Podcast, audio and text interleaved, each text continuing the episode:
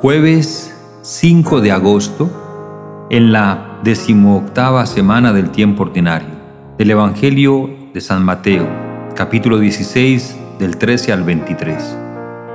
Tú eres Pedro, y te daré las llaves del reino de los cielos. En aquel tiempo llegó Jesús a la región de Cesarea de Felipe y preguntaba a sus discípulos, ¿quién dice la gente que es el Hijo del Hombre? Ellos contestaron, unos que Juan Bautista, otros que Elías, otros que Jeremías o uno de los profetas. Él les preguntó, ¿y vosotros? ¿Quién decís que soy yo? Simón Pedro tomó la palabra y dijo, Tú eres el Mesías, el Hijo de Dios vivo. Jesús le respondió, Dichoso tú, Simón, hijo de Jonás, porque eso no te lo ha revelado nadie de carne y hueso, sino mi Padre que está en el cielo. Ahora te digo yo, tú eres Pedro, y sobre esta piedra edificaré mi iglesia, y el poder del infierno no la derrotará. Te daré las llaves del reino de los cielos. Lo que ates en la tierra quedará atado en el cielo y lo que desates en la tierra quedará desatado en el cielo.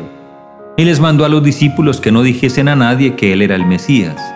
Desde entonces empezó Jesús a explicar a sus discípulos que tenía que ir a Jerusalén y padecer allí mucho por parte de los senadores, sumos sacerdotes y letrados, y que tenía que ser ejecutado y resucitar al tercer día.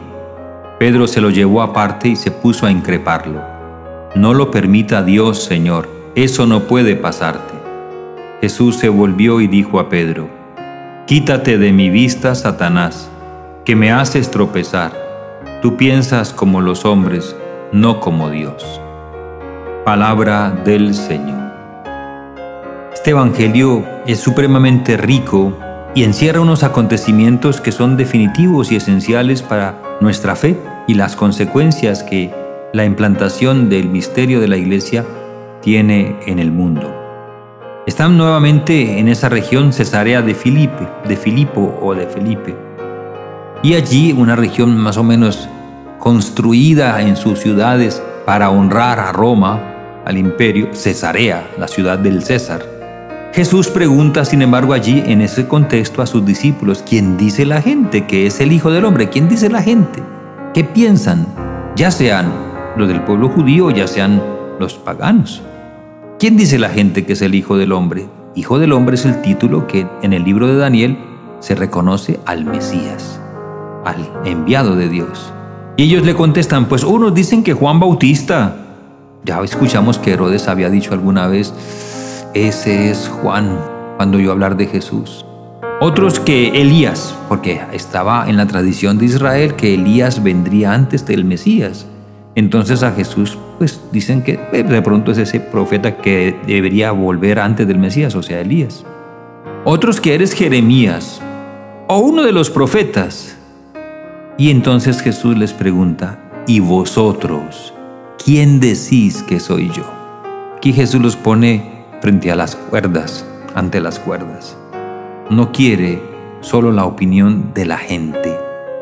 Quiere saber o quiere preguntar a sus discípulos en su conciencia quién es Jesús para ellos. Como en otras oportunidades, la iniciativa es de Pedro, que tomó la palabra y le dijo, Tú eres el Mesías, el Hijo de Dios vivo, ese anunciado en las profecías, ese esperado de Israel, ese eres tú. Y eres el Hijo de Dios vivo a lo que Jesús de inmediato responde, Dichoso tú, bienaventurado tú, Simón, hijo de Jonás, porque eso no te lo ha revelado nadie de carne y hueso, sino mi Padre que está en el cielo. Que tú lo digas así es porque Dios te lo ha revelado. Pues ahora te digo yo, en gran respuesta de parte de Jesús, tú eres Pedro y sobre esta piedra edificaré mi iglesia, y el poder del infierno no la derrotará. Te daré las llaves del reino de los cielos. Lo que ates en la tierra quedará atado en el cielo, y lo que desates en la tierra quedará desatado en el cielo. La primera cosa es que Jesús cambia el nombre a Pedro.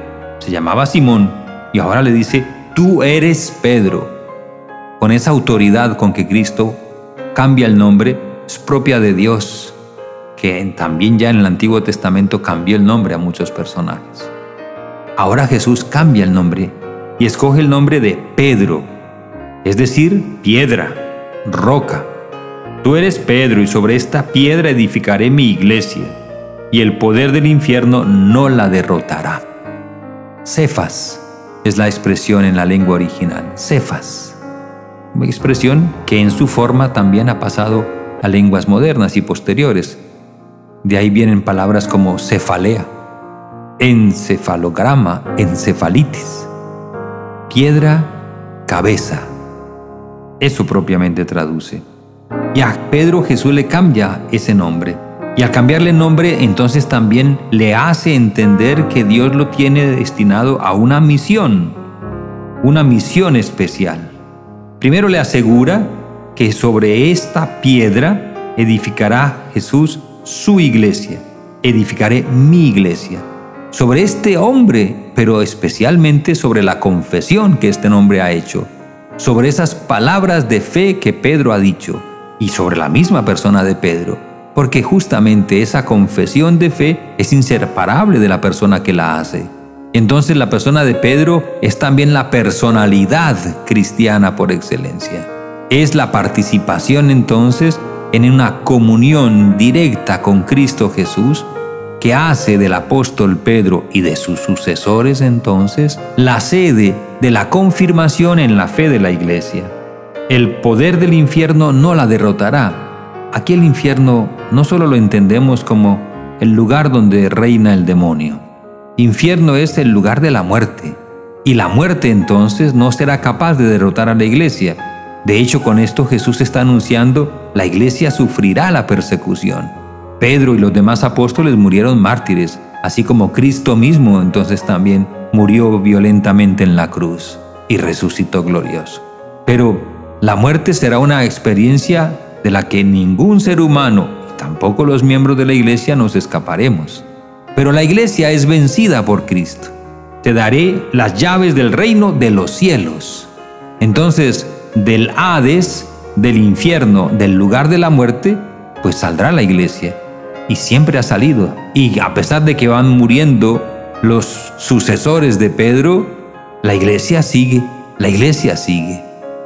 La obra que la iglesia realiza no depende de la supervivencia entonces de los respectivos ministros que el Señor se va escogiendo, sino depende es en cambio de la perennidad de la verdad que anuncian. Por eso a continuación te daré las llaves del reino de los cielos para que lo que ates en la tierra quedará atado en el cielo y lo que desates en la tierra quedará desatado en el cielo. O sea que hay una correspondencia entre la enseñanza que Cristo da a través de su iglesia en este mundo y la misma verdad que será la que nos llevará al reino de los cielos. Hay una continuidad entre la iglesia del cielo y de la tierra. Y esto es maravilloso. Esta es una autoridad, precisamente, en orden a la salvación, una autoridad en el amor y una autoridad para conservar entonces la unidad. La unidad que hay entre el cielo y la tierra en Cristo Jesús se la comunica a Él a la iglesia para que también haya unidad entre la iglesia del cielo y la iglesia de la tierra. Y la iglesia nos enseña que también con la iglesia purgante, los que han muerto y están en el purgatorio esperando el tiempo de ser admitidos a contemplar el rostro de Dios en el cielo. Y todavía Jesús manda a los discípulos que no dijesen a nadie que Él era el Mesías. O sea, esto lo has dicho tú por una revelación de Dios y los demás lo han escuchado y también seguramente lo creen, pero ahora no digan que Él es el Mesías. ¿Por qué? Porque aún no ha llegado su hora, la hora de ser manifestado y revelado.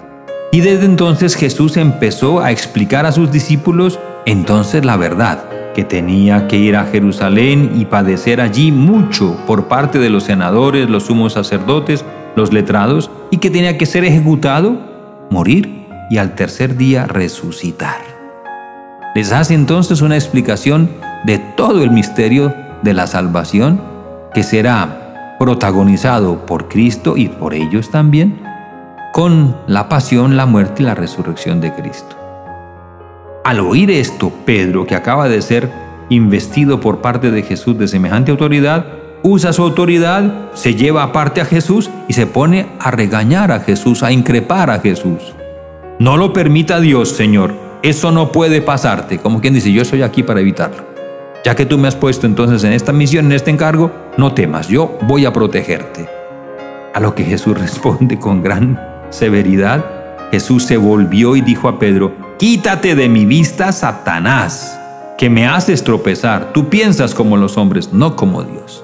O sea que ese anuncio que Jesús les ha hecho del futuro inmediato del Mesías, de padecer, de morir y resucitar, Pedro lo considera una desgracia y no coincide con la visión que Pedro tiene posiblemente del Mesías, porque se imagina al Mesías con un poder del todo terrenal, con un poder político, económico y con una transformación de las instituciones y de las estructuras de ese tiempo en las que entonces Jesús y ellos, y él en particular, estarían a la cabeza de este nuevo mundo. Jesús le aclara a Pedro con esto que no es así.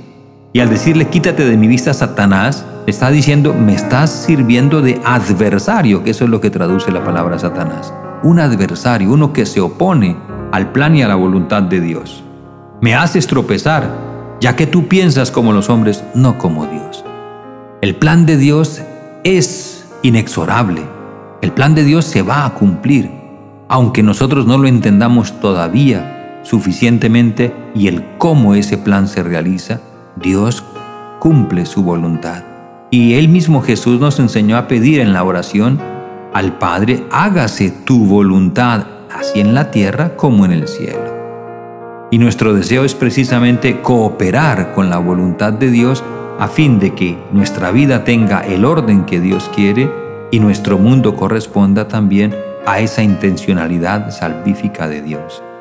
Pidamos hoy, y por intercesión del apóstol San Pedro, que alcancemos esa madurez en la fe que nos permita mirar los acontecimientos de la vida, aún los más difíciles y dolorosos, sin desesperarnos y sin olvidarnos que el Señor prometió y cumple eso de estar con nosotros todos los días hasta el fin del mundo.